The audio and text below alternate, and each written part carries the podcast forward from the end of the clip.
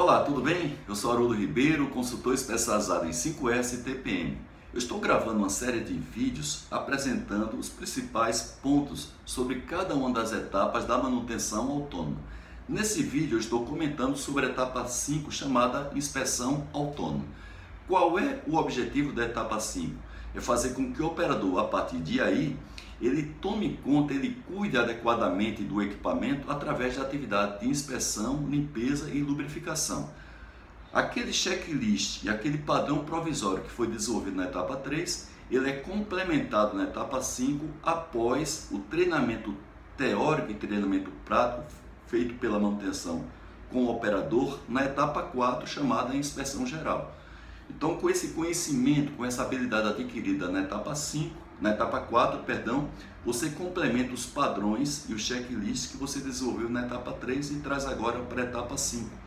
Se essa etapa 5 ela for bem executada, desde a seleção dos pontos ao treinamento e comprometimento do operador, significa que aquela máquina não vai mais quebrar, visto que o operador está permanentemente cuidando do equipamento, fazendo as inspeções, podendo identificar problemas em sua fase precoce, em uma fase prematura, fazendo com que a manutenção tenha tempo para fazer um planejamento adequado para resolver esses problemas e quem sabe até colocar esses problemas a serem resolvidos no seu plano de manutenção planejado.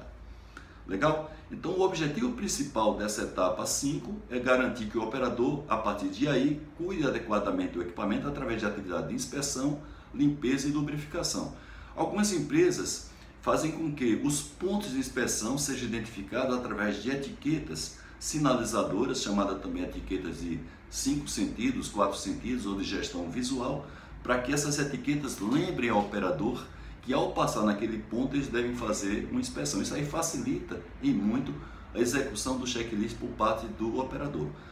Bem, normalmente, se essa etapa for devidamente planejada entre produção e manutenção, ela deve levar em torno de 15 dias a 30 dias, desde o momento que você começa a treinar os operadores até o final, onde os operadores já estarão fazendo a execução desses checklists validados pela manutenção. Legal?